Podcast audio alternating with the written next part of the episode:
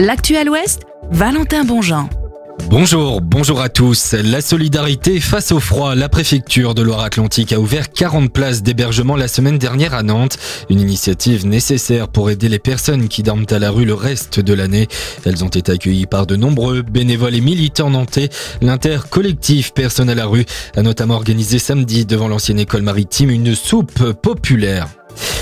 500 millions d'euros pour la transition écologique, c'est ce que va financer le Crédit Mutuel de l'Or-Atlantique et du Centre-Ouest chaque année avec son plan stratégique jusqu'à 2027. La banque s'engage désormais à reverser chaque année donc 15% de ses bénéfices pour l'environnement, mais aussi pour la solidarité sociale et territoriale.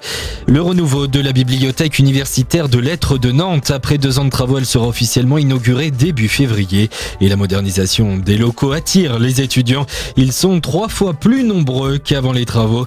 Pas moins de 3500 personnes viennent travailler chaque jour. À la une également, les premiers relayeurs de la flamme olympique dévoilés aujourd'hui.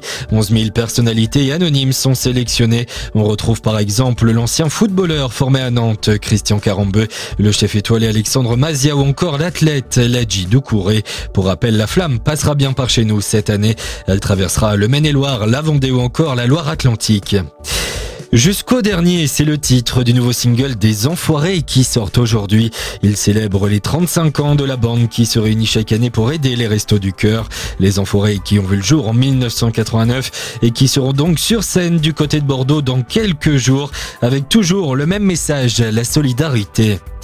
Et on termine par votre météo pour cet après-midi. Dans nos départements, eh bien, on aura du soleil, sauf en Vendée, où le ciel restera gris, malheureusement.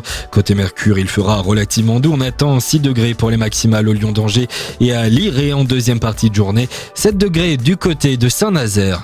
Bonne journée sur Sun et rendez-vous très vite pour un nouveau point sur l'actualité.